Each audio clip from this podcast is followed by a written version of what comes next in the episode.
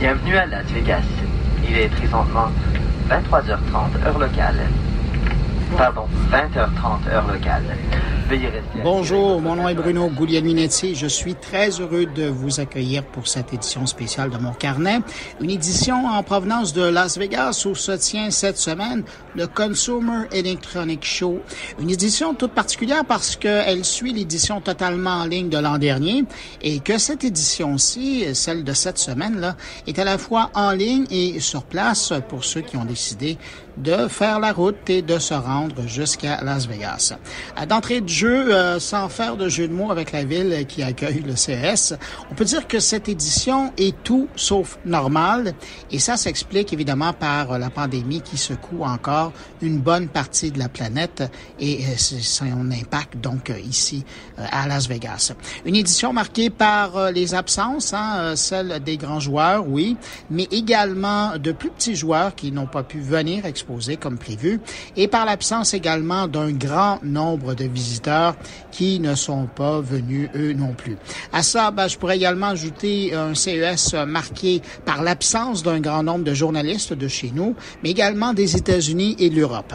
Ce qui a donné sur place, selon les aires d'exposition et euh, des conférences, des emplacements aussi vides qu'un centre commercial un mardi matin, mais heureusement, on a aussi vu l'Eureka Park où se trouvent les jeunes entreprises innovantes être presque autant fréquentées qu'à l'habitude. En tout cas, chose certaine, l'édition de 2022 va passer à l'histoire comme un moment charnière dans l'histoire du CES où les jeunes entreprises ont aidé le CES à jouer son rôle de carrefour de l'innovation pendant que les gros joueurs, eux, sont restés chez eux. Maintenant, cette édition, elle m'a permis de rencontrer bien des nouvelles têtes et également des têtes que je connaissais déjà.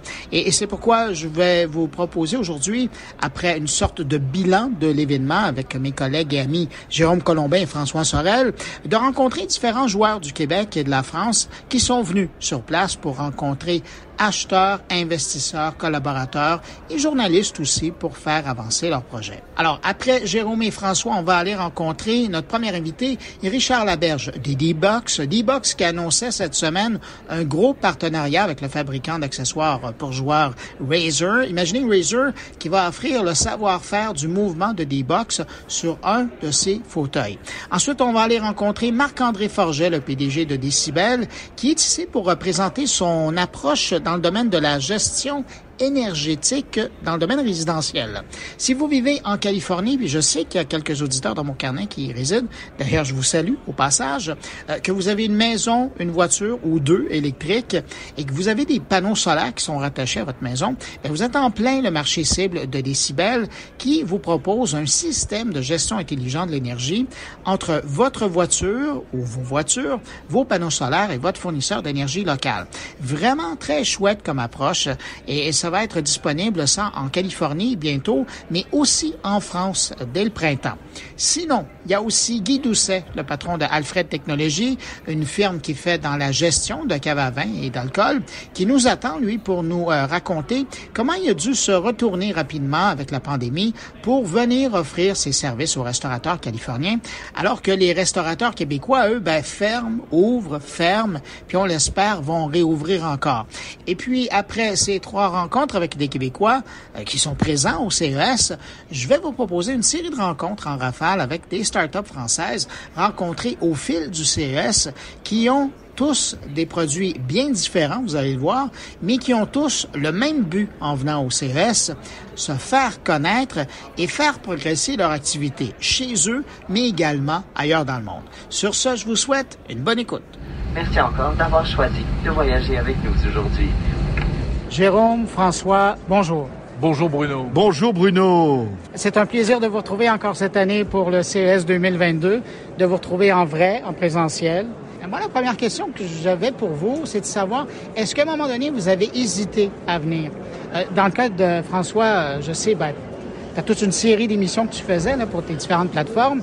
Euh, Jérôme, il y a son podcast qu'il allait produire, mais plus ce que vous faites en commun. Est-ce qu'à un moment donné, il y a eu une hésitation? Euh, bah, c'est vrai qu'il n'y a pas eu, enfin, on n'a jamais remis en question le fait de venir, mais ça a été quand même une, somme de stress importante, surtout à la fin décembre, euh, où on voyait euh, les annulations en cascade, le, variant Omicron qu'on n'avait pas vu arriver finalement lorsqu'on avait organisé ce CES. Moi, franchement, en octobre, je pensais qu'on allait faire un CES sympa, euh, tranquille, etc. Et, et là, franchement, on n'a jamais vraiment pensé annuler, mais ça a été une somme de stress parce que, comme tu le disais, on, avec Jérôme, on est un peu indissociable, c'est-à-dire que euh, voilà, on, toutes les, décisions, on prend beaucoup de décisions communes en fait parce qu'on fait beaucoup de choses ensemble, mais euh, on, est, on est quasiment une petite dizaine nous à partir. Et une petite dizaine, ça nécessite une organisation. Il fallait que tout le monde soit négatif. Euh, voilà, un membre de mon équipe n'a pas pu venir parce qu'il était positif, tu vois. Donc on a eu de la chance. Il y en a eu qu'un. Ça aurait pu être beaucoup, vraiment pire. Donc finalement, je pense qu'on a eu de la chance. On s'en est bien sorti. Euh, et, voilà, et, je pense qu'on a bien fait, on a vraiment bien fait de venir moi, à aucun moment, je ne me suis dit, euh, je vais pas y aller pour des raisons de peur d'attraper le virus. Je pense qu'en réalité, on n'a pas plus de risque de l'attraper ici qu'en restant euh, là où on vit habituellement. Hein. Euh, D'autant plus que les mesures sont vraiment respectées. mais j'ai eu très peur que ça n'ait pas lieu. Ça, oui. Et autour de Noël, quand j'ai vu les défections en domino, j'envoyais des SMS paniqués à François Qui, qui, me, qui me répondait. Je me souviens, tu m'as dit reste zen. Oui, ok, reste zen. Mais j'étais pas zen du tout. J'avais vraiment peur. J'avais vraiment envie d'y aller. Euh, oui, de venir. déjà aux US, toi. J'étais déjà aux États-Unis. Effectivement, j'étais à Miami à ce moment-là, euh, donc j'étais déjà sur le terrain euh, ou presque, et, j'avais pas du tout envie de laisser tomber l'affaire. Hein. Alors là, bon, ben tous les trois, on est ici. C'était comment, si vous regardez en rétrospective avec les journées médias, les journées du CS, c'était comment le, le 2022 par rapport aux autres? Qu'est-ce qui vous retenez de la différence? Après, on rentrera dans les choses là, plus concrètes. Bah, moi, je, je, dirais que je suis, assez, je suis, assez, partagé. Je trouve que c'est un CES beaucoup plus confortable euh, parce que on se marche pas dessus. Euh, on peut accéder à des, à des, à des expériences, des ateliers. Euh, typiquement, le Tesla Loop. Je, je, suis persuadé que si, si le CES avait été normal, il aurait été impossible avec Jérôme de pouvoir tester ce truc-là. Là, on est. Ce sont des voitures Tesla qui filent dans un tunnel euh, sous le, Convention Center. On pourra parler après si tu veux, mais, mais c'est vrai que là, on est rentré, mais de manière fluide, on n'a pas attendu. Les gens étaient souriants. Les gens ne sont pas stressés. Les gens qui nous accueillent. Donc voilà. Mais après, ça, ça c'est l'aspect positif. L'aspect négatif, bah, c'est qu'il manque du monde. Il n'y a pas, il y a, il y a pas, on va dire cette ces étincelles où euh, voilà, tu, quand, quand, tu rentres au Convention Center, tu te retrouves avec euh, des, des, des, enfin une, une, animation, une euh, comment dire, une ambiance qu'on n'a pas là, voilà. Mais malgré tout, je pense que la balance est plutôt positive pour l'instant. Je trouve que le Convention Center euh, est plus triste que euh, l'Oreca Park et, le Sounds Expo où nous nous trouvons actuellement parce que euh, effectivement là-bas ce sont tous les gros et ce sont principalement les gros qui euh, ont fait défection. Donc là, c'est vraiment triste. Il y a des grandes surfaces euh, vides, etc. Bon, sans parler de euh, ceux qui ont essayé de faire des choses comme LG avec son histoire de QR code pour qu'on puisse euh, voir les produits en réalité augmentée et qui a, ça a déçu tout le monde, ça a énervé tout le monde parce que évidemment c'est pas ce qu'on vient chercher quand on, on, on est sur zone. mais malgré tout, effectivement, c'est beaucoup plus confortable.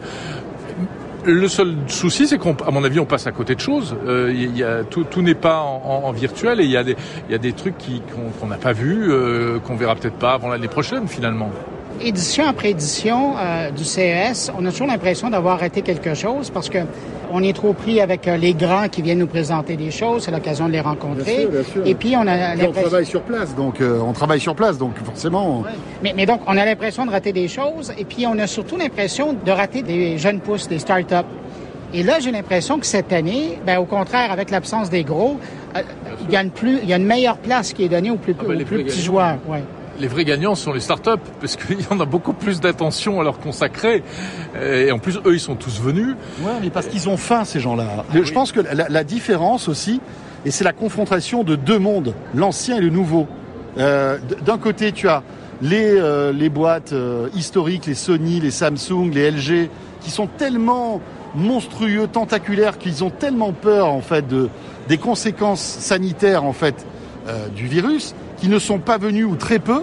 Et puis d'un autre côté, tu as des centaines d'entrepreneurs qui là jouent leur vie, en fait, jouent leur vie entrepreneuriale, euh, ont faim et ils sont là et ils savent que c'est et en fait, ils, rebondissent parce qu'ils savent que ce malheur est une opportunité, en quelque sorte. Et je pense que certains vont tirer leur épingle du jeu. Ça serait intéressant de, voir après, tu vois, comment ça se passe. Je pense que ça peut être intéressant pour eux. C'est plus facile aussi quand on est une petite start-up de deux ou trois personnes de faire le point entre, entre, voilà, entre les membres de l'équipe pour, pour discuter. Euh, cela dit, ça fait quand même quelques années que les startups sont bien chouchoutées. Hein. Euh, les Français, euh, pour pas sans être chauvin, euh, sont hyper présents.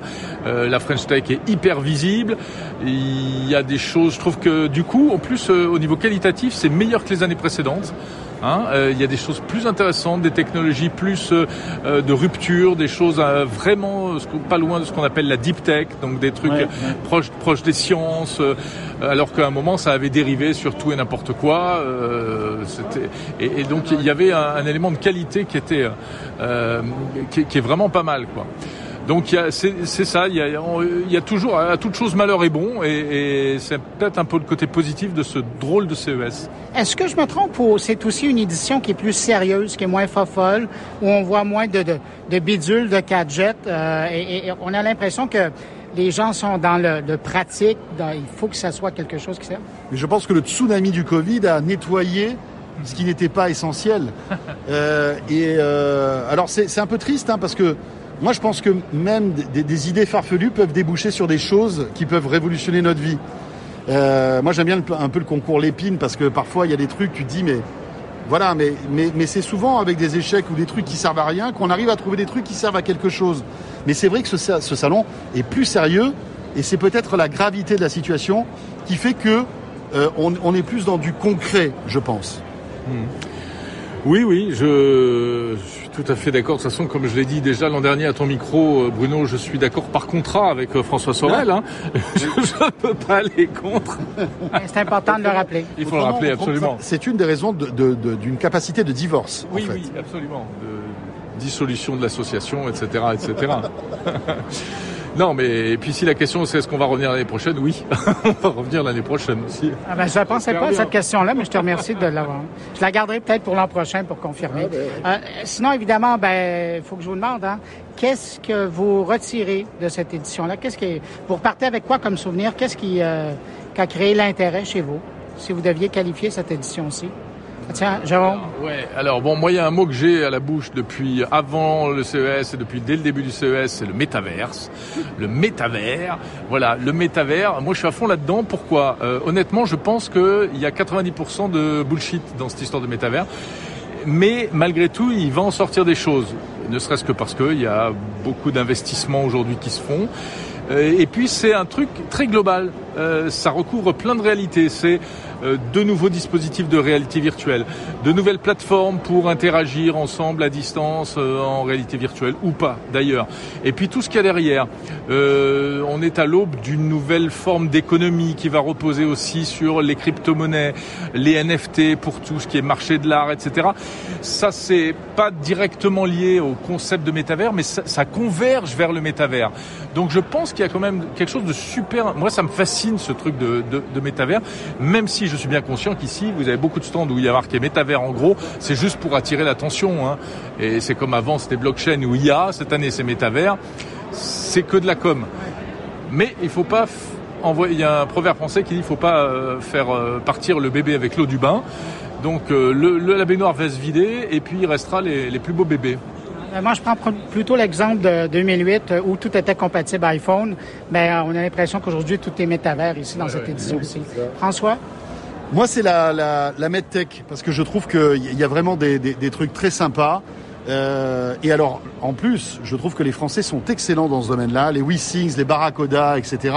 On a eu l'occasion de les interviewer dans nos diverses émissions.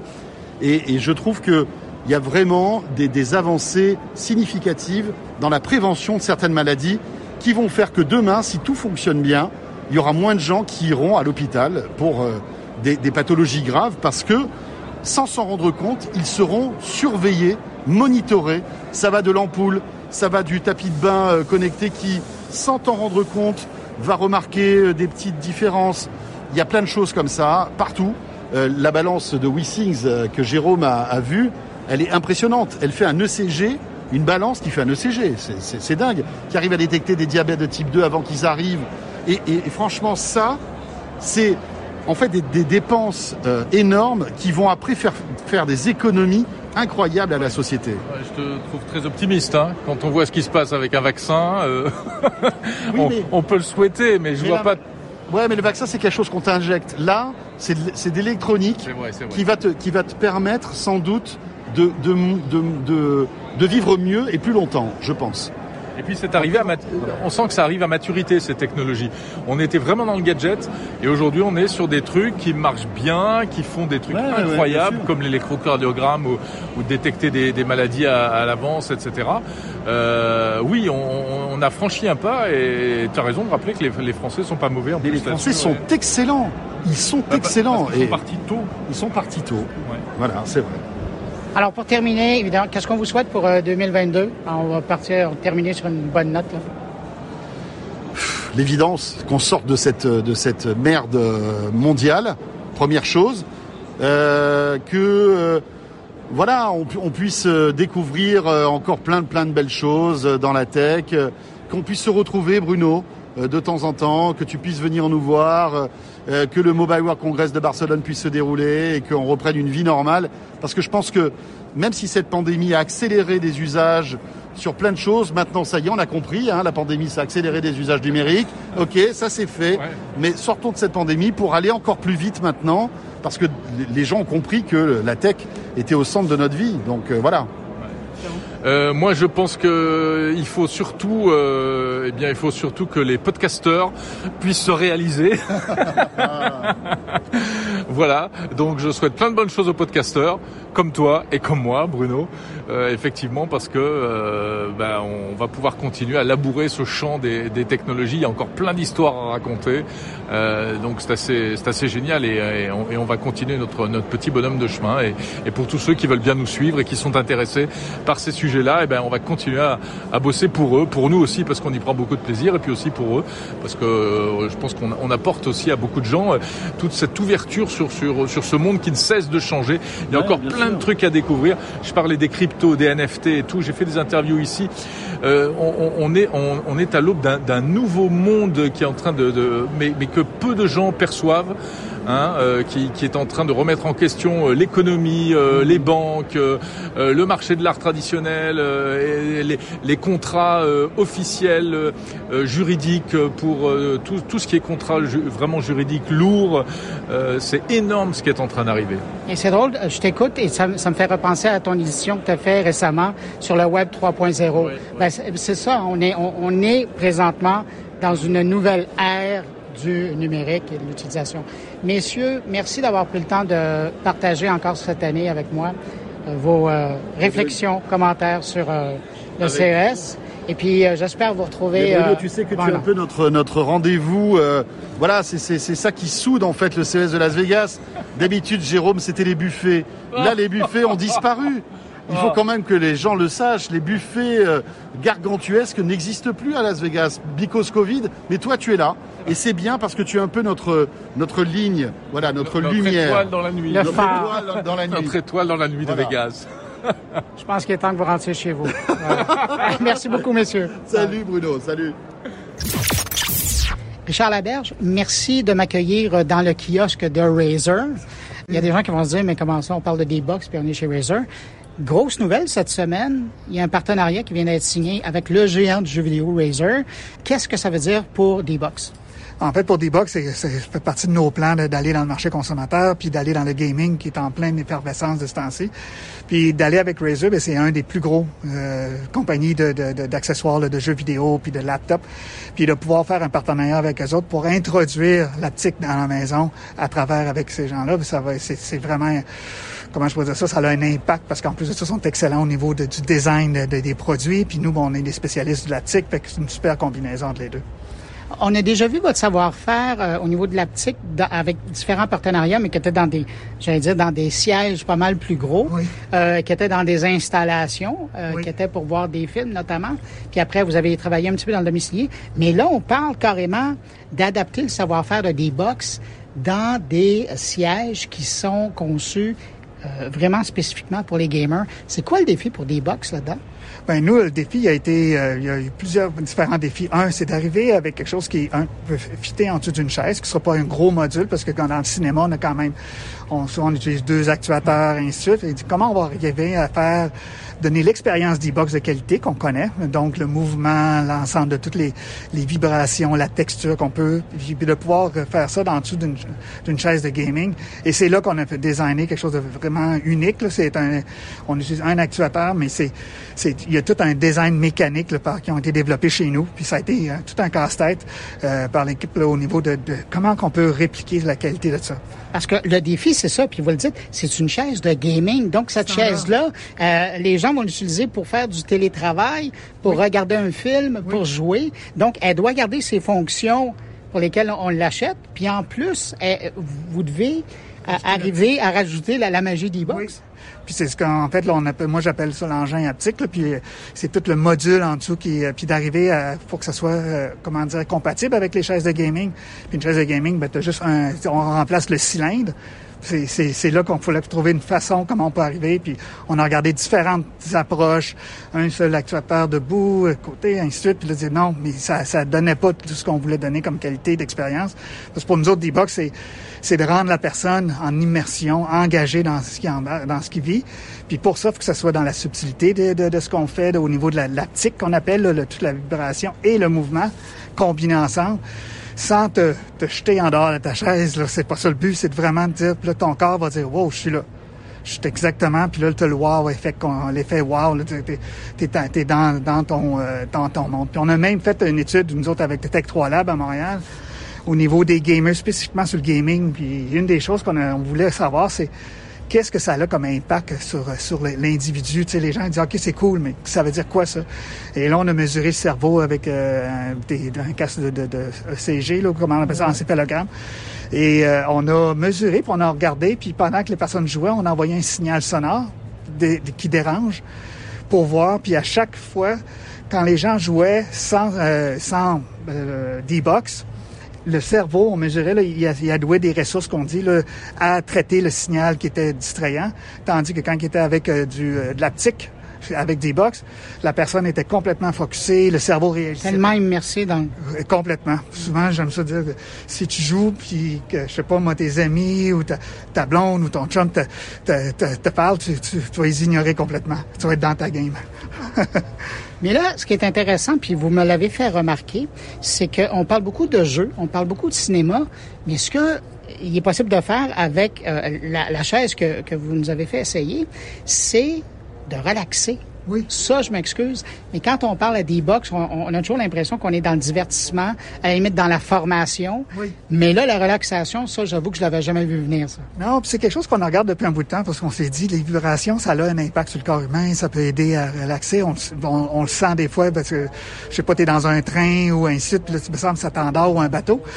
Mais l'idée en de ça, on s'est dit avec avec la relaxation, on va, nous autres, on a regardé ça, puis en parlant à notre partenaire qui, euh, tu sais, au niveau de, des chaises, puis ils parlaient à leurs gamers, puis on demandé, ils ont dit, écoutez, euh, c'est quoi vous voudriez voir, tu sais, plus que, tu sais, c'est une chaise multi, qu'est-ce que vous aimeriez avoir comme contenu? Puis la, la chose après les jeux, c'était la relaxation. On dit, relaxation? Oui, parce que apparemment, ben, après un certain temps, tu veux prendre une pause, tu veux relaxer, parce que sont, les, les, les joueurs sont toujours dans leur chaise, puis c'est une chaise de bureau. Fait que tu t'en pour tout. Puis ça devient, en fait, la chaise d'e-box haptique est multi-contenu. Donc, c'est bon pour les films, c'est bon pour les séries télé qu'on fait sur n'importe quelle plateforme que tu veux écouter, c'est bon pour les jeux, puis c'est bon pour la relaxation. On fait de la musique. On a testé avec l'Opéra de Montréal certaines choses qui étaient... On a fait les tests, puis les gens ont comme aimé parce qu'ils sentaient comme l'ambiance de, de l'opéra. C'est toutes de petits détails, des nuances qui, sont, qui font que tu as l'impression que tu es dans, dans l'endroit en tant que tel. Euh, Richard, on peut pas faire abstraction du contexte dans lequel tient le CES euh, cette année. Pandémie oblige. Euh, Est-ce que euh, stratégiquement, ça a été... Euh, il y a eu un questionnement chez D-Box pour savoir si vous alliez être présent ou non cette année au CES physiquement? Ben, nous, en fait, euh, on, on, suivait notre partenaire Razer, puis on, est, on, a fait des rencontres à tous les semaines, des fois deux fois par semaine, c'est pour préparer le show. Puis on est venu à un point où est-ce qu'on s'est dit, OK, qu'est-ce que vous faites? Parce que nous autres, on est prêts, puis on devait avoir plus de monde qui viennent de, de, de D-Box, mais par mesure de précaution, finalement, au lieu d'être une dizaine de personnes, on est deux. J'ai un, mon, mon, patron, collègue là, qui est ici, qui est, qui est de Los Angeles, puis j'ai moi-même qui est descendu euh, de Montréal pour venir ici, puis on, va, on a limité ça c'est d'être au CES puis de repartir la balle parce qu'on vit dans, dans, le monde de la COVID, il faut commencer à apprendre à vivre là-dedans. Ben c'est de venir ici. Puis si Razer venait, ben nous autres on venait, puis on était pour être présents puis les supporter. Puis ça a été très bénéfique à date. Là. Euh, ça a été très bon. Les gens plein plein de questions. Ils sont surpris par l'expérience qu'ils vivent parce que souvent ils vont voir la chaise bouger, ils vont dire c'est le fun. Mais quand ils s'assoient dedans, ils font wow, ok là c'est puis c'est c'est pas juste le fun. Non c'est comme ça marche, c'est bon, je le sens, je sens la route, je sens le sable, je sens les roches. Là, on faisait là, au niveau de la course là, de Forza, euh, je sens, euh, je vais frapper avec une épée ou ainsi de suite. Là, je sens la différence. Les gens, ils, pensent que c'est comme, ils appellent ça du force feedback de jeu, mais c'est pas ça. C'est pas une vibration simple, c'est du D-box. On appelle ça du hi-fi, la qualité euh, haute fidélité euh, haptique. C'est ce qu'on fait nous autres. Là, il y a des gens qui écoutent l'entrevue. Il y a probablement des gens qui ont vu les photos là, que j'ai publiées.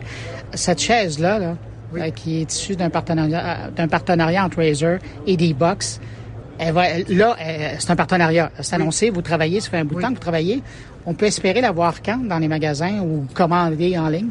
Ben, L'objectif, c'est euh, les discussions, puis on, on pousse pour euh, d'ici la fin de l'année d'avoir une chaise avec pandémie, avec le supply chain, et ainsi de suite, c'est toujours dur à gérer, mais c'est vraiment l'objectif, c'est le plus tôt possible. On, est en train de regarder, puis on a d'autres partenaires euh, autres que Razer avec qui on a déjà annoncé là, avec Cooler Master, puis les autres ils sont en ligne pour lancer là, au printemps. Là, on parle de mars-avril, euh, un premier, euh, une chaise haptique pour le gaming. Ça, ça s'en vient. Ça va vraiment bien, vous, hein, avec dans votre division gaming, là, quand on regarde les signatures que vous avez faites avec les studios de jeux vidéo, oui. avec les, les j'allais dire, les équipementiers. Là. Oui. oui. Ben, on a commencé, puis une des choses, quand on a fait l'annonce, on a signé avec Ubisoft pour des jeux, puis ça a comme parti le bal. Puis je pense aussi l'industrie est en train de se transformer dans le gaming. Ils s'en vont, on les voit rentrer dans le monde du meuble, tu sais, la chaise, de bureau, puis ainsi de suite. Puis il y a plein d'associations qui se fait, comme Logitech avec Herman Miller. J'ai vu Asus, là, qui est Republic of, euh, avec Ikea. Puis Razer, eux autres aussi s'en vont dans ça, euh, Master. Tout le monde s'en va parce qu'ils veulent servir cette clientèle-là. Fait que pour nous, on est dans ce trend-là. Puis on amène un élément qui est unique, puis qui est nouveau, parce que c'est pas, OK, j'ai une chaise, c'est le fun, mais qu'est-ce qu'elle fait de plus, ma chaise? Fait que les rajoute, bon, des, LED, ainsi de la lumière, mais de l'optique, c'est, ça vient, c'est toute une question d'immersion. Et là, on rentre dans, c'est là que D-Box est super bien positionné pour ça. Avez-vous l'impression, je ne vais pas faire de la psychologie à Glucine, là, mais avez-vous l'impression que justement, avec la nouvelle réalité la pandémie, les gens qui passent plus de temps encore à la maison, euh, ben vous allez bénéficier justement de, de ce, ce, ce, nouvel apport économique des gens qui investissent plus pour euh, leur divertissement à la maison? Oui, mais en fait, pour nous, ça a été, euh, ça l'a accéléré parce que aller dans le, le, marché consommateur à la maison, c'est quelque chose qui fait partie des plans de D-Box depuis un bon bout de temps. Puis on, avait, on, s'en venait, on a réussi à réduire les coûts, euh, ainsi de suite, de façon assez importante. Fait que là, on, on, se préparait, puis là, la pandémie, ça a comme tout accéléré. Puis oui, ça a eu un impact, c'est pas, pas philosophique, c'est concret.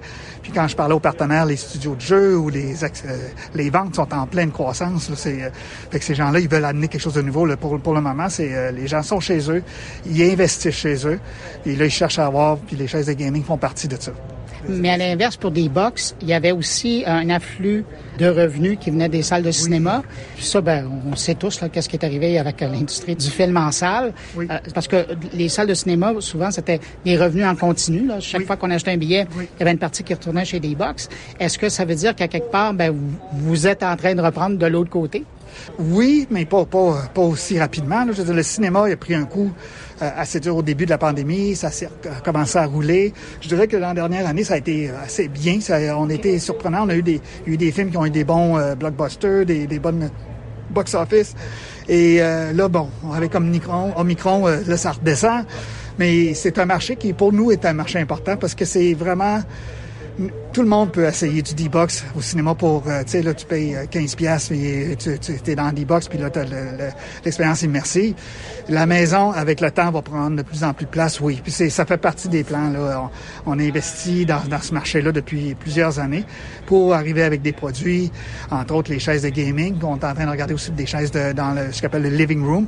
Donc, un genre de, de recliner. On a, on a lancé quelque chose avec J-Mark, une compagnie euh, fabricante de meubles à Montréal. C'est encore dans du moyen de gamme qu'on parle, mais là, on travaille pour euh, quelque chose d'un peu plus comme vraiment dans le salon là, avec, euh, à développer. Fait que oui, c'est un marché qui, qui va prendre de plus en plus de présence pour nous autres. Puis, il faut pas oublier, originalement, on vient de là. Mm-hmm. Avec toutes les recliners haut de gamme, c'est de là que quand D-Box est parti, c'était pour aller à la maison, dans ta salle de cinéma maison. Mais là, on, c'est comme un retour là, euh, vers, je dirais, nos amours initiales. C'est drôle que vous disiez ça parce que je me souviens de l'époque au tout début quand je commençais à vous suivre et comment euh, Claude McMaster qui était content de dire qu'il n'y a pas un patron d'un grand studio américain qui n'a pas au moins une salle des box chez lui dans son salon de cinéma. Et il faisait la queue le le là, pour, pour avoir un, un équipement euh, des box euh, chez eux dans leur salle de visionnement. Mais en terminant, Richard, je veux vous demander. C'est leurs enfants qui achètent la chaise de gaming qui vont voir avoir ça. C'est ça qui va se passer. Euh, en terminant, Richard, moi, je vais vous demander, aujourd'hui, des box dans le monde, parce que on, le disait avant l'entrevue, euh, les gens se demandent encore des box. Ah oui, des box, ça, ça existe euh, au Québec, mais des box, c'est partout dans le monde. Vous êtes en Asie, vous êtes ben, en Europe, aux États-Unis. Où est le gros marché pour des box à l'heure actuelle en 2022? Ben, nous autres, en fait, l'Amérique du Nord, au niveau cinéma, au niveau euh, l'Europe, c'est, je dirais que c'est les deux grosses poches. Là. Puis là, avec avec le gaming, l'Asie va prendre de plus en plus place. Là, je le vois, puis euh, avec les différents partenaires qui viennent d'ailleurs de soit de Singapour ou de Taïwan. Là, puis c'est, autres, c'est des marchés qui sont importants. Puis au niveau de fait que tout ce marché-là, puis on est très présent, puis depuis un bout de temps, on a pris de plus en plus au niveau du sim racing. Puis ça, on en a vu, puis on a, on a affiché beaucoup d'informations, mais puis on a été euh, le seul partenaire, la compagnie, seule technologie haptique qui était approuvée par la FIA pour l'entraînement des, des, des racers parce qu'à cause de la précision et suite. Fait que là, c'est pour toutes les... Bon, c'est des systèmes beaucoup plus dispendieux avec quatre actuateurs, puis là, ça, des simulateurs de course. Mais les pilotes peuvent s'entraîner là-dessus. C'est reconnu comme entraînement là, officiel. Pendant la pandémie, ils ne pouvaient pas courir, fait que là, ben, ils allaient sur les simulateurs. Fait que ça a pris aussi de l'ampleur. Oui, c'est intéressant de parler de formation parce que c'est toute une autre chance de D-Box euh, qui est dans la, la, la dire, la, la, téléformation ou la formation euh, à l'aide de simulateurs. Écoutez, euh, Richard Laberge, merci de m'avoir accordé du temps, puis ben, je vous souhaite une bonne suite de CS. Ben, ça m'a fait bien plaisir. À la prochaine, puis bon show. Marc-André Forget, bonjour. Bonjour. Avant de s'arrêter et de parler de décibels, ce que vous venez présenter au CES, je veux d'abord parler du défi d'être présent dans une édition qui se fait dans un contexte de pandémie mondiale. Comment ça s'est passé? Absolument. La décision de venir au CES a dû être prise euh, l'été passé. Comme vous savez, le CES est un, un endroit où ce qu'on doit se prendre d'avance. On avait ici prévu une installation avec plus d'une vingtaine d'employés pour vraiment introduire de nouveaux produits. Malheureusement, évidemment, comme vous savez, fin novembre, début décembre, on a dû reviser l'ensemble des plans. On s'est littéralement posé la question à savoir si on devait venir ou non, euh, littéralement. On veut pas, évidemment, la santé et la sécurité de nos employés étant la, priorité. Alors, on a décidé d'éliminer aujourd'hui notre contingent ici au CS. Donc, le CS, aujourd'hui, notre kiosque est fermé au grand public. Malheureusement, ben, heureusement ou malheureusement, on a encore beaucoup euh, de rencontres d'affaires de prévues avec des gens d'Asie, par exemple, des gens d'Europe. Alors, on a décidé d'emmener ici une petite équipe exécutive seulement pour entretenir les meetings d'affaires. Alors, c'est quand même tout un défi logistique dans les trois dernières semaines. Et donc, aujourd'hui, euh, sur un kiosque qui se posait être de plus de 25 personnes, eh on va l'opérer à 6 et on doit malheureusement le fermer euh, au, grand, au grand public. Alors, on est bien heureux de vous avoir tout de même. Ben, c'est très gentil. Moi, je suis très heureux de venir vous rencontrer. Il fallait faire des kilomètres pour vous voir, mais on a réussi à vous voir. Donc, Décibel, c'est. Est-ce qu'on peut dire que vous faites partie de la Green Tech? Je, pense qu'on peut dire qu'on fait partie de la Green Tech. Comment vous présentez euh, quand on regarde dans le paysage large de la technologie? Euh, je pense que Décibel, simplement, c'est la réponse à la question suivante. What is a smart home? Without smart energy. À vrai dire, qu'est une maison intelligente sans énergie intelligente? Et donc, Decibel, c'est le jeu de dire nos maisons doivent être énergétiquement intelligentes, mais surtout très simples pour les gens. Mais, mais, quand vous dites ça, vous dites pas tout, parce que là, je vais vulgariser, puis vous me corrigerez. là. L'idée là-dedans, c'est vraiment d'avoir à la maison un centre de gestion énergétique dans le contexte où, par exemple, vous avez des voitures électriques, vous avez une maison qui, par exemple, peut avoir des panneaux solaires. Et donc, c'est l'amalgame de tout ça. Et c'est la possibilité de gérer cette énergie-là, de la partager à l'intérieur ou carrément même d'en vendre si vous faites du surplus. Est-ce que c'est ça? Tout à fait. Je pense que vous avez résumé totalement ce qu'est décibel. Ce qu'il faut comprendre, c'est que le monde, notre vie énergétique a changé en une décennie. Euh, si on se rappelle, il y a, il y a plus d'une décennie, je veux dire, notre énergie, c'était quoi? C'était notre utilité publique, euh, pour, pour le Québec, par exemple, Hydro-Québec, pour la France, EDF où on avait notre contrat, hein, et c'était notre électricité. Euh, pour notre voiture, on avait l'essence. Bon, on avait le choix entre quoi euh, Total et Petro-Canada, disons-le comme ça. Et donc, notre vie était relativement simple, et on ne gérait que la partie consommation de notre énergie. En moins de dix ans, l'apparition du panneau solaire, par exemple, où les gens peuvent générer leur propre énergie.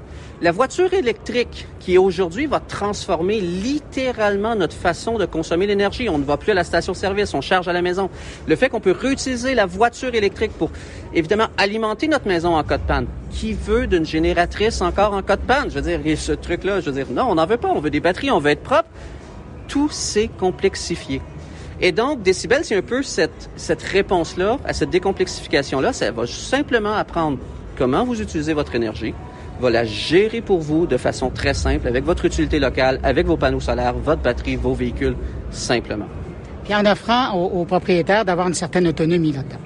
Absolument. Le, le concept ici, c'est de ramener les gens au centre de l'équation énergétique. Et donc, vous êtes toujours en contrôle et Décibel prend toujours les décisions pour vous, d'or et avant tout. Mais c'est pas innocent d'être à Las Vegas au CES pour venir présenter Décibel parce que, euh, et encore là, corrigez-moi si je me trompe, mais euh, une technologie comme la vôtre au Québec, j'ai l'impression que le Québec, même le Canada, est pas encore prêt, quoique il y a certaines euh, provinces qui sont prêtes, mais les États-Unis particulièrement, je pense à la Californie qui est avancée là-dedans. vous êtes aussi en Europe, vous êtes en train de vous installer là-bas. Le, le, Québec, on a beau avoir les cerveaux, tout a été développé au Québec, même avec des gens de l'ETS, mais je me dis, vous êtes, euh, c'est quoi on n'est pas prophète euh, en son pays? Nul des prophètes en son pays, absolument. On a la chance au Québec, il faut savoir, on a la chance au Québec d'avoir pris les bons choix euh, à l'époque.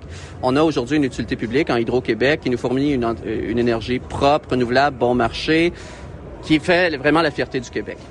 Oui, ça peut paraître paradoxal, euh, de développer un produit comme décibel dans un endroit où il y a peu ou pas de besoin pour un décibel dû aux circonstances exceptionnelles et au travail exceptionnel de notre société d'État. Ceci étant dit, vous savez, les changements climatiques, la question énergétique, c'est une question globale.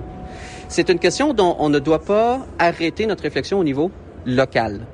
Et, et quand on regarde l'enjeu, l'énergie pour les familles, ça reste une partie importante de leur budget l'impact réel dans la décarbonisation, elle est fondamentale. Et, croyez-moi, si on décarbonise le Texas, on aide le Québec, on aide le monde entier. Et donc, surprenamment, oui, on est très bon au Québec, on peut développer des grandes technologies, on connaît l'énergie propre au Québec, c'est ce qui nous a donné d'un point de vue ingénierie la capacité de développer ça, mais surprenamment pour un marché qui va s'adresser principalement au marché américain et européen pour commencer.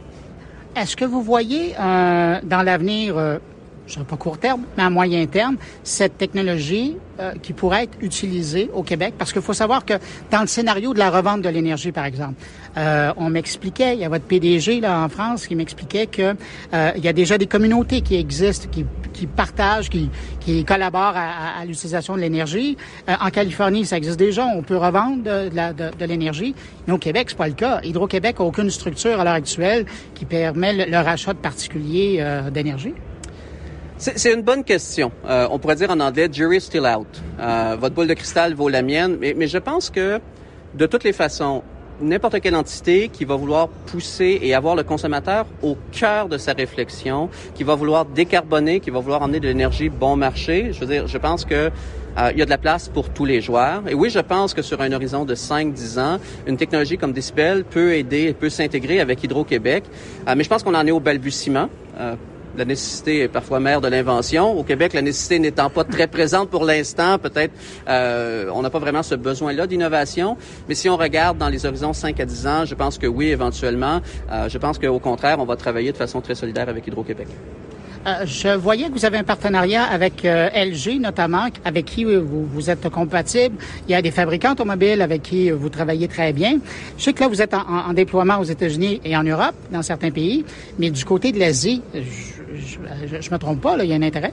Absolument. Il y a un intérêt, je pense, qui est global. Je pense qu'il y a peu de questions mondiales aussi globales que l'énergie. Euh, et, et, si vous regardez nos propres familles ici au Québec, si on regarde les familles de la, Californie, ben, croyez-moi, ceux, ceux, de Séoul et ceux de Tokyo, c'est les mêmes enjeux, n'est-ce pas?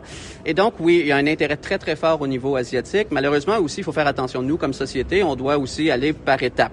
Euh, Aujourd'hui, on a introduit un, un, produit qui est quand même relativement révolutionnaire, qui a un impact non négligeable. Il faut quand même procéder, euh, je dirais, ouais, exactement, par étapes. Ceci étant dit, nos partenaires euh, asiatiques au niveau du stockage, donc des batteries, batteries résidentielles, véhicules électriques, évidemment, veulent travailler avec nous puisqu'on est capable d'introduire aujourd'hui euh, beaucoup plus de valeur pour leurs produits. Alors, on est très fiers aussi d'être compatible avec, euh, avec LG pour les batteries résidentielles. C'est un excellent partenaire. Difficile de ne pas aborder la question de l'approvisionnement parce que ben, la technologie est au cœur de ce que vous offrez, les microprocesseurs aussi. Comment vous abordez cette question-là? Je pense que euh, oui, c'est effectivement quelque chose qui est extrêmement compliqué à gérer. Parce que c'est aujourd'hui là, c'est ça le défi? C'est le défi principal. Je pense qu'on a un avantage non négligeable sur l'ensemble de, notre compétition. C'est le fait qu'on développe notre propre technologie du début à la fin. Donc, on a nos propres brevets, on fait notre propre hardware ou matériel, si vous voulez, notre propre électronique, notre propre power électronique, notre propre firmware, software, euh, plateforme IoT. Je suis désolé d'avoir autant d'anglicisme, mais je pense que les, les gens nous suivent actuellement. Et donc, tout est verticalement intégré dans Decibel. Et par exemple, une des choses qu'on a fait en septembre dernier, on s'est rendu compte que certains composants n'étaient pas disponibles en très grande quantité dans les 24 à 36 mois. Et donc, on a changé plusieurs, je dirais même en dizaines de composants. On a réadapté notre technologie en utilisant notre technologie qui est aussi à base très forte à base de logiciels, qui est unique au monde, qui est breveté, et ça nous a permis justement d'éviter les écueils que malheureusement plusieurs de nos compétiteurs euh, ont et vont continuer à avoir. Si je vous demandais à moyen terme, euh, décibel, vous voyez euh, l'entreprise aller où? À vrai dire, je, pense que c'est simple. Si Décibel pouvait aujourd'hui euh, déclencher une révolution où on ramène les gens au cœur de l'énergie, ce serait l'athlé. Si on peut décomplexifier l'énergie, ce serait au cœur de l'athlé. Si c'est tous les familles qui possèdent euh, aujourd'hui qui se disent je veux pas de voiture électrique, je ne sais pas comment la charger à la maison, c'est cher, j'ai peur.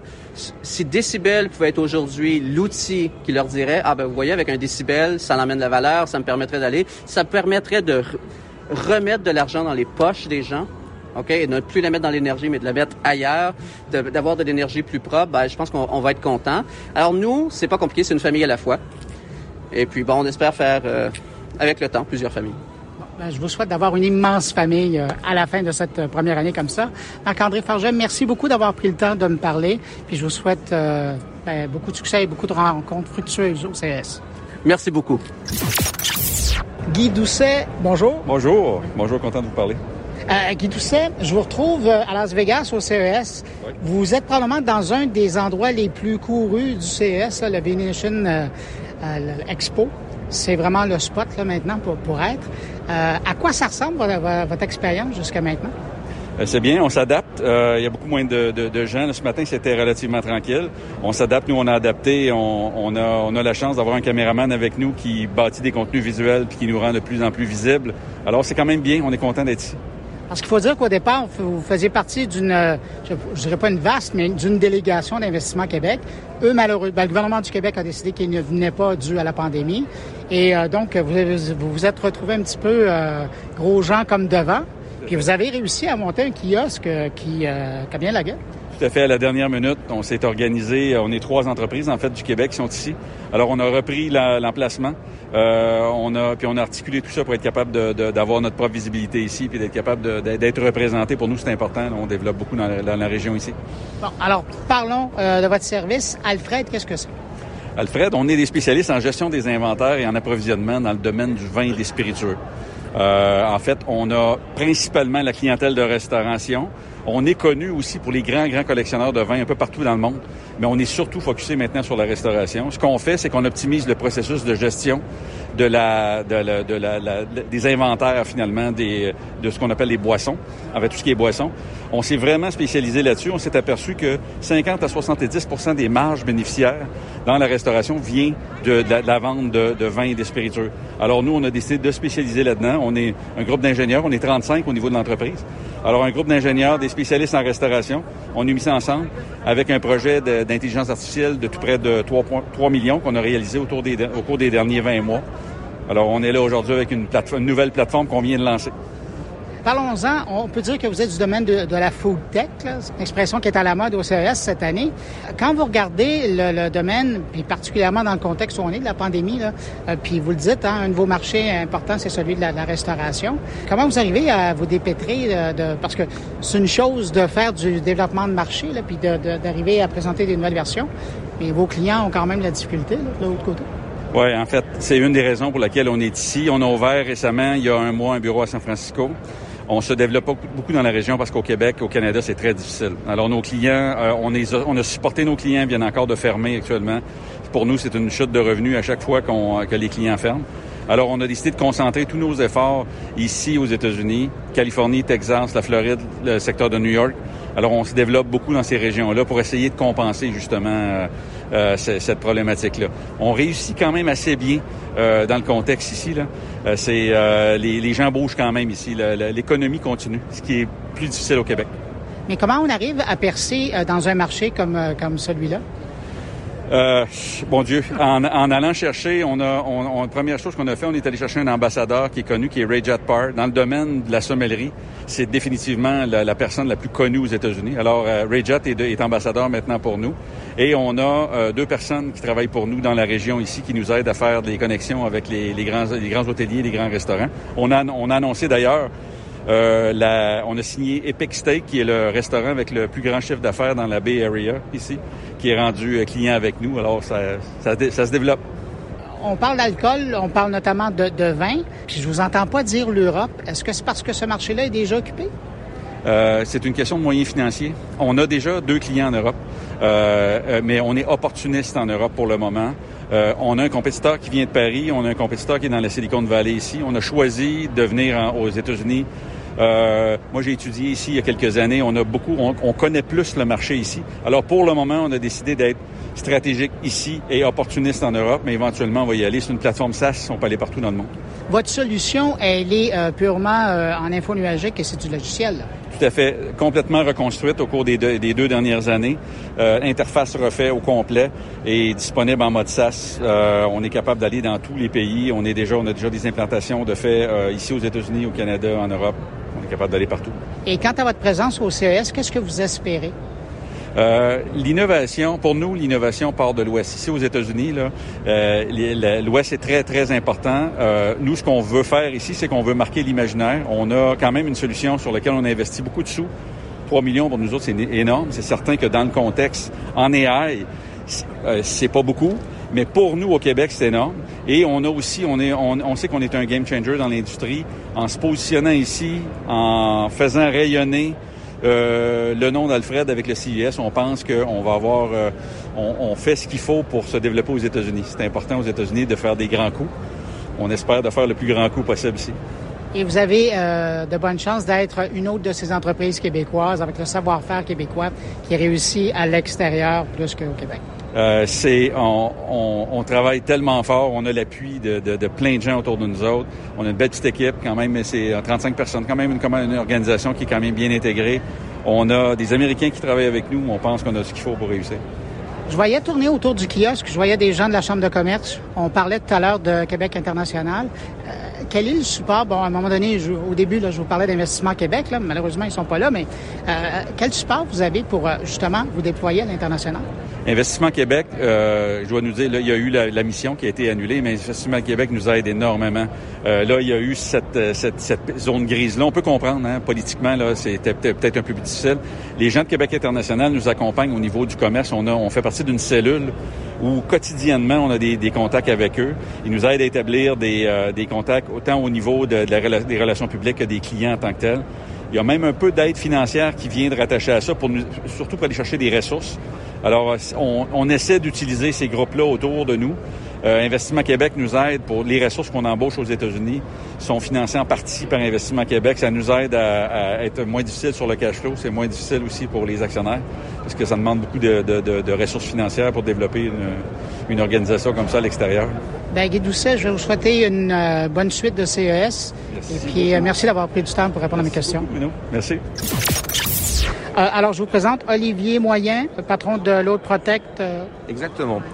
Alors, présentez-nous ce qu'est Protect. Je vois un, un, grand tube de lumière, mais qu'est-ce que c'est au juste? Alors, c'est une solution positive pour se permettre de désinfecter l'air grâce à la lumière ça veut dire lumière ou désinfection. Imaginez que vous êtes dans une pièce. La première chose que vous faites finalement dans une pièce fermée, c'est d'allumer la lumière. Donc nous, on a voulu changer ce geste simple en un geste de protection parce que si vous enlevez les virus dans l'air, forcément, il y a moins de contamination, donc on peut retrouver une vie normale. C'est une technologie qui est certifiée, basée sur les UVC, les rayons ultraviolets de gamme C, qui est associée à la lumière que l'on voit, Or, c'est pas cette lumière que vous voyez qui désinfecte l'air, mais elle est aspirée à l'intérieur d'un tube d'aspiration actif de l'air qui la met dans un tunnel de désinfection pour désinfecter des virus, dont la Covid-19. Et c'est la seule solution au monde à avoir été testée dans un des laboratoires P4 de haute sécurité. Mais quand là, évidemment, bon, pour l'exposition, vous avez un tube de lumière comme ça, mais est-ce que ça demande énormément de, de, ben, d'une grande lumière, d'une grande énergie? Alors en fait, on va adapter le, la LOD à la surface. Donc on démarre à 15 mètres carrés, après ça peut faire 30 mètres carrés, 60 mètres carrés, 120 mètres carrés, et puis si vous avez des plus grandes surfaces, 300, 400, 500 mètres carrés, vous allez mettre autant de points d'éclairage, et tout ça est abordable parce que ça revient de toute façon à moins d'un euro par jour pour protéger une pièce, par exemple, de 15 mètres carrés. Donc c'est tout à fait simple. Il fallait simplement y penser. Alors, les industries pharmaceutiques sont des fois un petit peu euh, ennuyées parce que nous, on a un système qui n'a pas besoin de maintenance. Ça fait sur tous les différents variants et on l'a prouvé. On est la première société au monde à l'avoir prouvé sur le variant Omicron.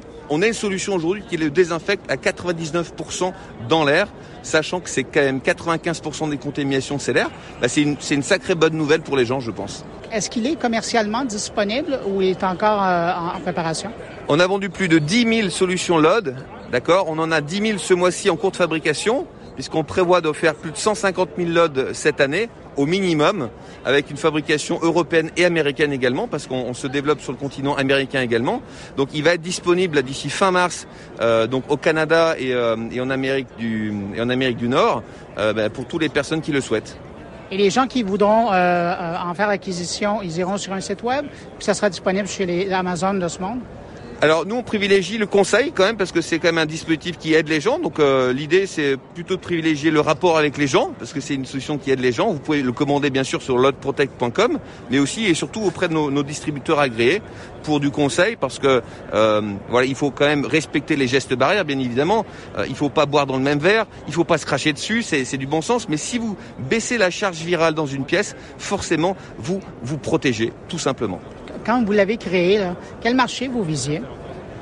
Ben, Égoïstement, je voulais d'abord protéger ma famille et, euh, et, mes employés. On était historiquement issus de l'éclairage. On a dû fermer comme tout le monde lors du premier confinement. Et je suis ingénieur en biologie à la base et je sais que les UVC désinfectent les virus. Donc c'était le tout début du coronavirus et je me suis dit, je vais acheter un système euh, avec des UVC parce qu'il n'y a pas mieux euh, pour désinfecter l'eau. L'eau, c'est obligatoirement désinfecté par les UVC.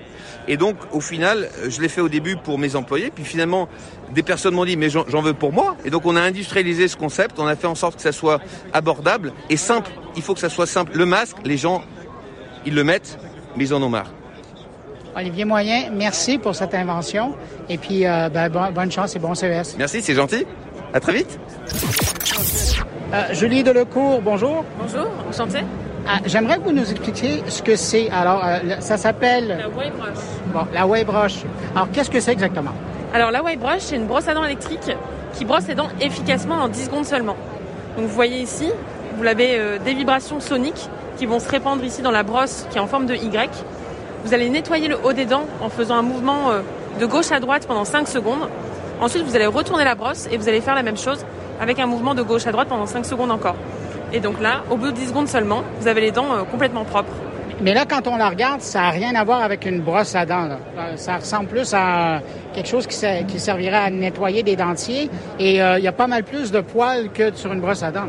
C'est ça. Alors en fait, c'est quelque chose qui est totalement innovant. Donc en effet, on a besoin d'éduquer les, clients quand ils vont acheter ce produit pour pouvoir les accompagner, pour qu'ils comprennent comment se brosser les dents et comment utiliser la, la brush.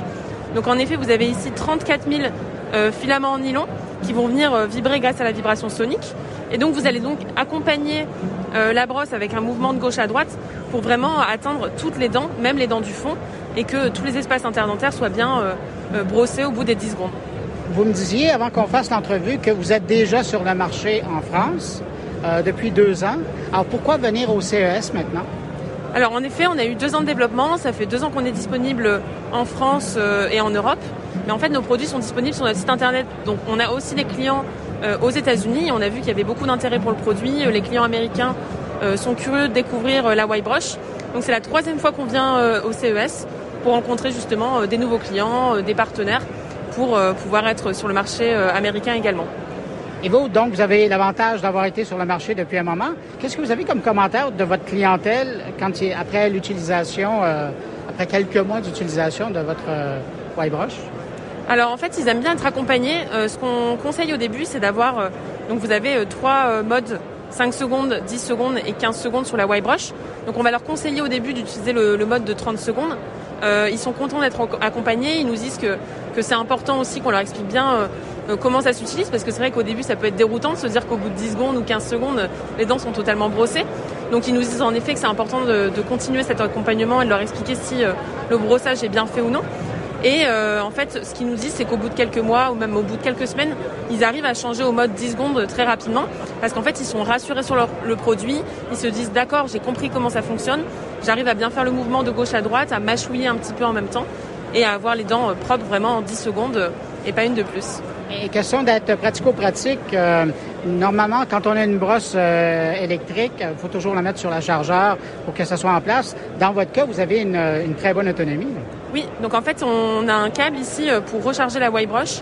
On a une autonomie de trois mois, donc c'est facile, on peut l'envoyer, l'emporter en voyage, partager le manche avec différents membres de la famille, sans que ce soit un problème et qu'on ait à la recharger toutes les semaines ou tous les jours. Donc ça, c'est vraiment très pratique. Et après, vous avez juste à changer la brosse. Donc vous pouvez l'acheter aussi sur notre site internet. En général, une brosse, ça change tous les six mois.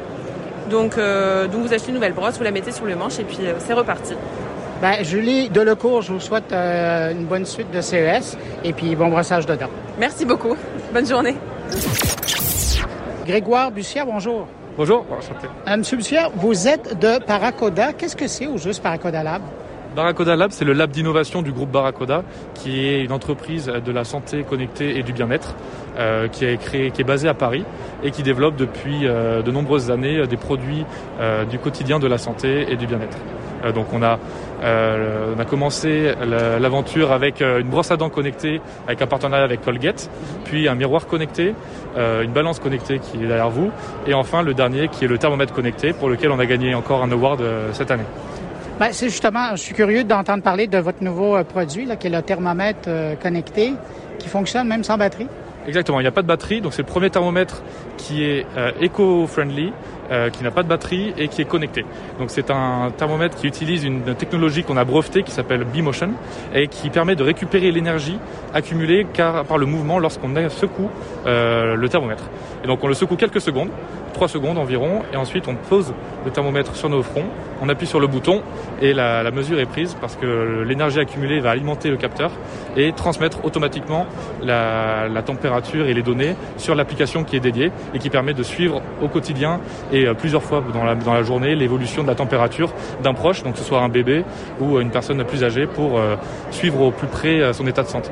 Une fois qu'on a développé, qu'on a adapté un appareil comme ça, justement avec la possibilité de, récupérer l'énergie du mouvement, Est-ce qu'il y a d'autres objets du quotidien que vous voulez revisiter comme ça? Exactement. Donc là, c'est comme je vous disais, on a une technologie qui est brevetée et au sein des labs des B-Labs, on a plein de projets qui sont en cours et qui, qui, qui sont tournés vers la, la récupération d'énergie, que ce soit par le mouvement, mais on travaille aussi avec de l'énergie solaire ou de la température corporelle qu'on peut récupérer pour alimenter des nouveaux, euh, des nouveaux euh, appareils.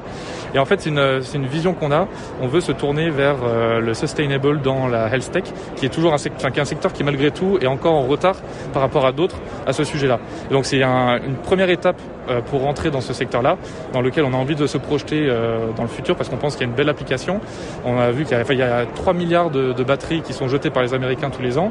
Et si on peut limiter bah, quelques, quelques batteries avec un thermomètre, euh, bah, ça serait déjà une, belle, première étape et on va continuer comme ça à développer des nouveaux produits de la santé et du bien-être avec un, côté euh, tourné vers le durable. Alors, vous le disiez, vous avez déjà des produits qui sont sur le marché. Je pense, j'allais vu d'ailleurs tout à l'heure la, la avec euh, Colgate. Mais euh, en ce qui concerne le, thermomètre comme ça, est-ce que c'est déjà sur le marché ou c'est en développement et bientôt ça le sera? Ce n'est pas encore sur le marché. On est en phase de prototype. Donc là, c'est vraiment un MVP ou un POC qu'on présente euh, aujourd'hui.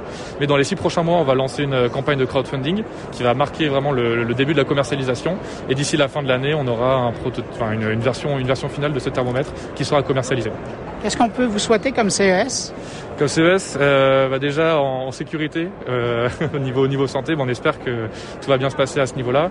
C'est vrai qu'il n'y a pas beaucoup de, de personnes, mais euh, on espère rencontrer des, des, des partenaires euh, corporate avec lesquels on pourra créer des liens. C'est vraiment notre, notre but principal, c'est de rencontrer des entreprises innovantes qui seraient intéressées pour des collaborations, car on a un, modèle, un business model qui est en B2B2C. Donc on développe des technologies, on cherche des partenaires pour co-développer des produits ensemble et par la suite euh, les commercialiser. En tout cas, vous êtes bien parti. Ben, merci beaucoup, c'est très gentil. Ben, merci beaucoup, Grégoire Bussière de Barracoda. Merci beaucoup, Bruno. Bonne journée. Abigail McBride, bonjour. Bonjour. Abigail, euh, vous êtes avec l'équipe qui fabriquait euh, le Bob. Ça fait environ quoi? C'est euh, depuis un an et demi que c'est sur le marché. Euh, mais là, vous êtes présentement au CES. Pourquoi? Donc, on est à CES parce que on voudrait euh, entrer dans le marché de Amérique du Nord, donc les États-Unis, Canada, tous les autres pays comme ça. Euh, on a vendu presque 40 000 Bob en Europe déjà et euh, on a envie de entrer dans le marché américain, en toutes les, les grandes villes, euh, avec les petits appartements et, et le marché comme ça. Ben, justement, j'en ai beaucoup parlé en ligne cette semaine, mais pour les gens qui n'auraient pas vu mes publications, donc on rappelle, de Bob, c'est euh, un lave-vaisselle qui est autonome, donc qui, qui peut utiliser un branchement de l'eau, mais qui peut aussi fonctionner uniquement si on y met un galon pour faire la vaisselle, c'est ça? Oui, c'est exactement ça. Donc il faut juste euh, d'avoir l'électricité et il utilise euh, 3 litres d'eau par cycle. Et au niveau de la quantité de vaisselle que ça fait, c'est l'équivalent quoi? C'est pour une personne, deux personnes? Ouais, donc c'est parfait vraiment pour les euh, les, euh, les grandes familles. Non, les maisons avec euh, un de deux personnes. Euh, c'est fabriqué pour euh, le moyen vaisselle pour deux personnes. Donc quatre assiettes, deux bols, tous les les tasses et, et, ça. Mais aussi, c'est vous pouvez enlever toutes les, les choses à l'intérieur et 16 tasses peuvent être à l'intérieur pour les bureaux, euh, les espaces comme ça. Donc c'est les appartements, les bureaux, euh, mais aussi euh, camper vans, RVs, les bateaux, tout ça. Dans une vidéo que j'ai vue, que vous avez produit, à un moment donné, vous mettez quelque chose qui est fait en tissu. Je pense que c'était un masque ou quelque chose comme ça. Ouais. Ça sert aussi à la vaisselle? Oui, donc on a, c'est plus que la vaisselle parce que la version nouveau, il y a une lumière UVC à l'intérieur pour sanitiser des choses. Donc ça, c'est sans l'eau. Et donc pour les masques, les portables, les clés, tout ça, euh, c'est pour sanitiser tout ça. En Amérique du Nord, vous allez le vendre à quel prix? Donc en Amérique du Nord, si vous avez le précommande, c'est 399. Et euh, sur le marché, euh, ça serait 499. Ouais. Et donc, ça va être disponible là, là? Oui, c'est disponible maintenant sur notre site web pour les précommandes. Écoutez, je vous souhaite d'avoir un grand succès en Amérique, comme vous l'avez eu en Europe. Et puis, ben merci. Je pense que c'est, ça rend service à des gens. Oui, merci beaucoup. Alors, je suis Alexandre Fauché. Je suis le cofondateur de Pause, qui est une pochette intelligente et connectée qui aide à s'éloigner un petit peu des écrans. Ben justement, vous, vous avez décidé euh, de développer un outil pour aider les parents et les conjoints oui. à se retrouver un peu et euh, à être capables de mieux gérer leur temps avec les écrans. C'est exactement ça. Aujourd'hui, c'est un sujet de société. On passe 6 heures par jour quasiment sur nos téléphones. C'est un tiers du temps éveillé. C'est beaucoup trop. Donc nous on dit pas que les téléphones c'est pas bien, c'est un outil fantastique aujourd'hui, mais ça prend trop de place dans nos vies et on dit simplement faites des pauses. C'est pour ça que notre produit s'appelle Pause. Et une, deux fois dans la journée, on encourage les ados, les parents à mettre le téléphone dans cette pochette et son principal intérêt c'est d'ajouter une distance physique. On ne voit pas le téléphone, on s'en éloigne, on n'est pas tenté avec toutes les appels, des notifications, pour faire ce geste de le saisir, on ne sait même plus pourquoi on le prend. Pause permet cette mise à distance. Un fumeur qui veut arrêter de fumer, il va, s'il a un paquet devant lui, c'est très compliqué. Le téléphone aujourd'hui, c'est reconnu comme une addiction. Ouais, mais là, c'est une chose de mettre un téléphone dans une pochette, mais qu'est-ce qui fait que cette pochette-là est spéciale? Alors, elle est connectée. C'est bizarre parce que c'est un produit connecté pour déconnecter, mais c'est là son intérêt, c'est qu'elle elle détecte la présence du téléphone et elle encourage, elle donne des points avec des points, on a des crédits. Avec les crédits, on peut s'offrir des choses. Donc dans un couple, on va s'offrir, euh, euh, on négocie une récompense, un resto à la fin du mois, des choses comme ça. C'est un challenge. Donc c'est une approche positive. On n'est pas dans la culpabilisation, on n'est pas dans la privation, on n'est pas dans le flicage. C'est pas un contrôle parental. C'est quelque chose de, c'est un challenge à relever. Et pour les ados, c'est une bonne habitude à prendre en leur proposant des petites récompenses qui les motivent. Alors là, vous êtes au CES euh, cette semaine, mais le produit en tant que tel, est-ce qu'il est déjà sur les tablettes ou il est en développement? Alors le produit est vendu en France depuis septembre. Il y a déjà 30 000 heures de pause qui ont été réalisées. On a plus de 1000 clients. Ça, c'est autant de foyers heureux, ça. C'est des foyers heureux, c'est des familles heureuses, j'espère. En tout cas, elles ont elles ont l'air de l'être. Et euh, voilà, on a un très bon démarrage en France et on est au CES ici justement pour euh, bah, étendre pause à l'international parce que c'est un sujet qui touche tous les parents du monde et beaucoup de gens. Alors, si on veut retrouver votre produit en ligne et l'acheter euh, du Canada, ou ben, il y a des gens qui nous écoutent qui sont en Europe, là, mais euh, comment on fait? Alors, on est disponible sur pause.com. Euh, on livre à l'international. Et, et, donc, voilà, pause.com. Et quand on dit pause, c'est P-O-Z-Z-Z, donc 3Z.com. Exactement, c'est ça. C'est en français, c'est le sommeil un petit peu dans la, dans la BD. C'est un moment d'apaisement. C'est ce son qui, qui repose. Et c'est un peu cette idée de, derrière la pochette. Déconnecter un petit peu. Alexandre Fauché, merci beaucoup. Et puis, euh, ben, je peux pas vous souhaiter une bonne pause parce que j'ai l'impression que vous allez être occupé. je vous remercie beaucoup en tout cas. Merci beaucoup. Docteur Marie Virtuel, alors j'aimerais bien que vous nous présentiez ce qu'est le produit BEF. Alors, le produit phare, c'est cette euh, biocellule enzymatique. En fait, c'est comme une pile. On génère de l'électricité à partir d'enzymes et de papier. Alors, comment ça fonctionne? Ça fonctionne exactement comme dans votre corps. On prend du sucre et de l'oxygène et on les transforme en énergie grâce aux enzymes. Donc ces enzymes, donc à la bioanode, vont transformer le glucose en gluconolactone et cela va transférer des électrons. De l'autre côté, à la biocathode, les enzymes vont récupérer ces électrons pour transformer l'oxygène en eau. Et donc comme ça, nous allons avoir un courant et donc un potentiel aussi euh, de sortie.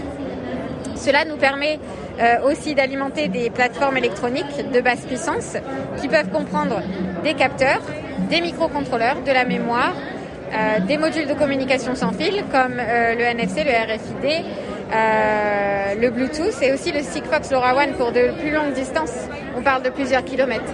Et donc tout ça peut être alimenté par notre source d'énergie durable et compostable. Ben, c'est ce que j'allais dire. Donc vous amenez une solution verte à, ben, j'allais dire, une situation, un problème qui existe déjà. C'est-à-dire qu'une fois que ces sources d'énergie ne fonctionnent plus, ben, c'était des piles qu'on jetait. Là, vous arrivez avec un, format qui est essentiellement du papier, donc c'est biodégradable. Exactement. C'est totalement compostable. On a aussi vérifié la phytotoxicité de nos produits. Et en fait, elles sont non, phytotoxiques. Elles n'ont pas euh, d'impact sur les plantes et sur leur croissance. Euh, c'est aussi un très bas environnement et on travaille aussi sur la plateforme électronique. Donc comme vous la voyez aujourd'hui, euh, elle est encore à base de plastique bien sûr. Et on travaille à ce que le substrat soit organique avec des composants passifs imprimés donc euh, aussi organiques, et avec seulement une ou deux microchips qui sont à base de silice, donc c'est comme le sable en fait, donc qui auront un très faible impact sur l'environnement. Ça, c'est notre vision dans, dans quelques années, et bien sûr, on la combinera avec notre source d'énergie durable euh, à base de papier. À l'heure actuelle, est-ce qu'ailleurs dans le monde, il y a déjà des joueurs qui utilisent le, votre approche de papier? Alors, euh, on a des compétiteurs qui utilisent le papier. Par contre, ils n'arrivent pas à, l'énergie à la densité d'énergie à laquelle nous, sommes euh, actuellement. Pour l'instant, nous sommes pionniers euh, dans ce domaine et nous sommes les seuls à utiliser des enzymes et du papier pour créer de l'électricité. Et concrètement, là, ben là, vous êtes en développement. Vous voyez ce type de source énergétique être utilisé à partir de quand, pratiquement dans les senseurs et autres? Alors nous avons été créés en mai 2020 et levé les fonds euh, un mois après de 3 millions d'euros. Euh, nous sommes maintenant à deux employés par mois, nous grandissons très très vite et nous sommes en phase d'industrialisation à présent. C'est-à-dire qu'on essaye de passer de 1000 unités par jour à 1 million. Donc ça c'est notre, notre but, notre challenge de 2022. Et euh, en 2023, nous espérons être sur le marché. Donc déjà avec nos 7 clients que nous avons actuellement, euh, et puis ensuite, euh, vraiment euh, internationalement sur le marché en 2024. Ben justement, vous parlez de vos clients. Quel type de client, quel type de partenaire va pouvoir utiliser cette, cette nouvelle approche? Alors, les deux premiers marchés que l'on vise sont le marché du médical. Imaginez le remplacement de batteries dans des tests de grossesse digitaux. imaginez les patchs de diabétiques, etc., etc. Il y a énormément de tests digitaux. Et ensuite, euh, pour le, pack, le packaging et la logistique, on ouvre des portes en fait dans ces domaines-là parce qu'on rend les transports digitaux euh, sécurisés. En fait, on les, on les rend euh, safe euh, parce que nos, nos biocellules ne s'auto-inflamment pas. Euh, et en plus de ça, on permet euh, un suivi continu euh, du packaging. Donc ça peut être pour le suivi de la température des produits pharmaceutiques ou des vaccins, par exemple. mais aussi dans la santé digitale, le suivi de patients, etc. Bien sûr, il y a d'autres marchés que, nous, sur lesquels nous nous focalisons, comme l'agriculture, l'agritech, l'IoT, les wearables, euh, etc. Donc il y a vraiment énormément de domaines, mais les deux premiers que l'on entrera seront le, médical et le packaging et la logistique. On peut dire que vous êtes vraiment au début d'une grande aventure. Hein?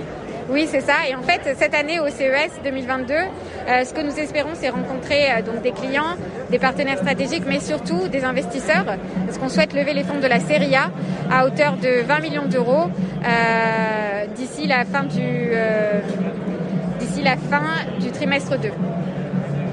Écoutez, je vous souhaite euh, bonne chance dans vos rencontres et puis euh, ben, longue vie. Merci d'amener une solution verte comme ça. Merci beaucoup. Merci d'être passé aujourd'hui. Alors, Nicolas Muron, euh, vous êtes de Moonbike Motor et vous avez décidé de réinventer Qu'est-ce qu'on dit? C'est un skidoo que vous avez réinventé ou c'est un vélo de neige ou une motoneige? C'est un peu entre les deux en fait. Euh, j'ai créé la société il y a à peu près 5 ans et hum, c'était à la montagne chez mes grands-parents. J'ai réalisé que l'été on avait une infinité de moyens de locomotion, des vélos, vélos électriques, des skates, skates électriques. Mais une fois que l'hiver arrive, on n'a que des, soit des voitures ou des motoneiges. Euh, et donc tous les gens qui utilisent des, vélos l'été et qui en ont marre d'utiliser leur voiture, eh ben, une fois que l'hiver arrive, ils sont obligés de remettre leur vélo au placard euh, et, de ressortir leur voiture ou, une motoneige. Donc j'avais envie de créer un engin qui donne la liberté du vélo, euh, mais qui a quand même la puissance d'une petite moto pour explorer les milieux enneigés ou pour se déplacer. Donc ça a deux applications, euh, que ce soit soit la mobilité, soit le fun. Euh, et on s'adresse aux particuliers, mais aussi aux professionnels. Donc on a les particuliers, c'est vraiment du déplacement ou du fun, mais les professionnels, il y a une infinité d'applications. On reçoit des contacts de, cultivateurs de, de sirop d'érable, de la pêche sur glace, des chasseurs, euh, ou alors tous les travailleurs de la montagne ou de la neige. Et on a aussi une, euh, une autre application qui sont la location, euh, donc dans les parcs naturels, dans les, dans les stations de ski. Vu que les stations de ski notamment cherchent à se, un peu à se diversifier, l'époque où les gens skiaient 7 heures par jour, 7 jours sur 7, c'est fini. Donc ils cherchent des, alternatives euh, pour proposer à leurs clients de découvrir la nature et la montagne autrement, euh, tout en prenant aussi un virage écologique. Donc pour ces deux raisons, les stations de ski sont hyper intéressées. En France, on a, en France et en Europe, on a ouvert déjà une quinzaine de, de, de locations de, de moonbikes dans, les, dans des stations. Et là, on vient de, on vient de déménager en Amérique du Nord. Enfin, je viens de déménager. Moi, j'ai une équipe d'une vingtaine de personnes en France, et euh, j'ai déménagé en Amérique du Nord pour lancer euh, Moonbikes aux États-Unis et au Canada euh, dès cet hiver. Moi, je suis curieux parce que vous auriez pu appeler. Ben, j'imagine qu'il y aurait eu un problème de droit, là, mais c'est vraiment, quand on la regarde, c'est une moto de neige. Pourquoi pas l'avoir appelée motoneige? Euh, bah, C'était pour se différencier justement des motoneiges. Parce qu'en fait, on, c'est que les motoneiges ne s'adressent pas forcément au grand public. Euh, les, quand on regarde les chiffres de la motoneige, l'âge moyen c'est près 45-46 ans, 88% des utilisateurs sont des hommes. Euh, donc moi j'avais envie de créer quelque chose qui s'adressait à la fois autant aux hommes qu'aux femmes, à la fois aux jeunes qu'aux moins jeunes. Euh, et, et, donc je voulais vraiment créer quelque chose différent de la motoneige. C'est pour ça que j'ai pris un nom différent. Je voulais prendre un nom vraiment, euh, créer un nom qui devienne un peu, euh, un, peu comme un Kleenex, quoi. C'est-à-dire créer un, un, nom qui devienne un peu emblématique de, ces, de ce nouveau type d'engin. Et vous disiez en France, euh, ça existe déjà, il y a déjà une clientèle qui est là. C'est quoi la rétroaction que vous avez de ces gens-là? Qu'est-ce qu'ils vous disent? Bah, on est hyper content parce que les retours sont euh, super positifs. Par exemple, l'année dernière, on a donc ouvert cinq premiers parcs dans les stations de ski françaises euh, et la satisfaction client était autour de 9,5 sur 10. Euh, tous nos clients, tous nos clients, enfin toutes les stations qui s'étaient équipées l'année dernière ont tous réacheté des machines pour élargir leur parc euh, cette année et on a signé une dizaine de stations en plus. Donc là, ça, en ce moment, ça cartonne en Europe et on, est, on a envie de faire la même chose en Amérique du Nord. Donc on a, on sent une forte traction. Évidemment, bon, l'idée de venir la présenter au CES, c'est parce qu'on parle d'un véhicule qui est électrique. Oui. Est-ce que pour vous, c'était clair que c'était le choix à faire? Oui. Et ouais, c'était, clair depuis le début, parce que j'avais, enfin, je trouvais que c'était dommage de, on pouvait pas explorer la nature en ayant à la fois dans les oreilles un bruit euh, de, de, de, moteur et l'odeur et la suie, tout ça, c'était pour moi c'était incompatible. Donc j'avais dès le début, en fait, j'ai voulu faire une machine qui soit électrique pour être en réelle communion avec la nature. Ben, écoutez, euh, Nicolas euh, Muron, félicitations, ça manquait euh, dans les corps. J'ai l'impression qu'au Canada, vous allez trouver un bon public. Ben, J'espère. Vraiment, je serai, on sera ravis de, de, pouvoir pénétrer le Canada. Et puis, entre-temps, ben, je vous souhaite bon CES. Merci beaucoup, à vous aussi.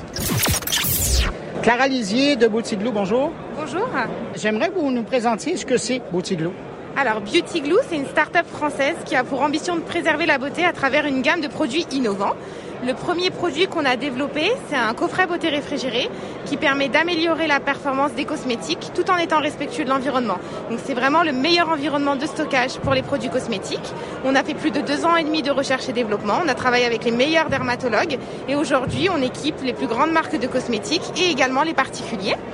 Et euh, le nouveau produit qu'on vient de développer, c'est un refroidisseur instantané pour produits cosmétiques et outils de beauté. Donc il permet de refroidir en moins de 5 minutes euh, tous ces outils euh, pour justement profiter au maximum des bienfaits du froid sur la peau et sur les cosmétiques. Là, vous allez m'aider à me retrouver parce que le secteur de la e-beauté, je suis pas un expert dans le domaine, mais des, petits frigos comme ça, est-ce que ça existait déjà sur le marché? Et, vous opinez en disant oui, qu'est-ce que vous amenez à la compétition? Alors, faut savoir aujourd'hui euh, qu'il y a deux types de réfrigérateurs. Le réfrigérateur de la cuisine, qui finalement n'est pas adapté parce qu'en fait il y a une température trop basse, il y a un risque de contamination croisée avec les bactéries alimentaires, et puis c'est pas très pratique de faire des allers-retours entre la cuisine et la salle de bain. Et enfin, il y a beaucoup de petits frigos qu'on peut voir euh, sur le marché qui, à la base, sont pensés pour les canettes de soda. Donc, si vous voulez, la limite de ces réfrigérateurs-là, c'est qu'en fait, il n'y a pas de thermostat. Donc, beaucoup de variations de température et les produits cosmétiques n'aiment pas les variations de température. Il y a également euh, beaucoup d'humidité puisqu'il n'y a pas de froid ventilé. Or, nous, notre innovation propose un froid ventilé et en plus de ça, c'est très bruyant. Donc nous, on a vraiment un brevet sur l'efficacité thermique. Euh, le produit est tout à fait silencieux. Euh, on a un système de régulation thermique intelligent qui vient garantir une bonne efficacité tout en réduisant la consommation énergétique. Donc notre innovation a été pensée pour les produits cosmétiques et ce n'est pas un produit dérivé euh, justement. Donc là, on est vraiment sur un produit pour les cosmétiques. Quel est votre premier marché? Ça va être qui votre clientèle? Alors bah, nous aujourd'hui notre innovation elle est à destination des particuliers. Donc on les livre via notre site internet. On est également disponible dans les grands magasins comme les Galeries Lafayette. Et on travaille aussi beaucoup avec euh, des instituts de beauté des marques de cosmétiques. Donc par exemple on a pour clients des marques comme L'Oréal Dior Biologique Recherche. Donc voilà on est et pour les professionnels et pour les particuliers. Et là si on se parle c'est parce que vous faites une offensive du côté de l'Amérique et donc, il est possible pour des Américains et des Canadiens euh, d'acheter vos produits, par exemple le Boutique Glue. C'est ça, exactement. Aujourd'hui, on, on, livre le monde entier et c'est vrai que le marché nord-américain est très important pour nous. Euh, on livre au Canada, aux États-Unis et donc voilà, on souhaite développer notre présence euh, sur le continent. Ça se détaille à combien? Alors, on a euh, plusieurs tranches de prix. On a notre premier produit qui est à 299 euros. On a un autre produit également qui est une autre version du coffret beauté réfrigéré qui est à 199 euros. Voilà, et on propose également sur notre site internet des outils de, massage pour le visage, euh, comme euh, des gua sha et rollers en, acier inoxydable de qualité médicale. Ben, Clara Lisier, merci infiniment pour cette information. Félicitations pour le Boutique Loup. Et puis, bon CES. Merci Bruno, à bientôt. Eh bien voilà, c'est ainsi que se termine cette édition spéciale de mon carnet en provenance du CES 2022 de Las Vegas. D'ailleurs, au passage, merci à ma conjointe Aïfa qui m'a donné un bon coup de main euh, pendant la semaine pour la production des capsules vidéo. Je sais que vous avez été nombreux à regarder euh, ces capsules. Ben, merci Aïfa, c'est grâce à elle si vous avez vu ça. Merci de m'avoir accueilli entre vos deux oreilles euh, cette semaine. Si c'était la première fois, ben merci de m'avoir écouté pour la toute première fois et je vous invite à répéter la chose la semaine prochaine pour la suite de de l'actualité numérique parce que ça n'arrête jamais. Et si vous pensez que cette édition spéciale pourrait intéresser quelqu'un que vous connaissez, ben, n'hésitez pas à lui en parler. Ça me fera plaisir d'accueillir de nouveaux auditeurs. Sur ce, je vous souhaite une excellente semaine et pendant que je tente de revenir à la maison, je vous dis bonne semaine et portez-vous bien. Au revoir. Une production goulielminetti.com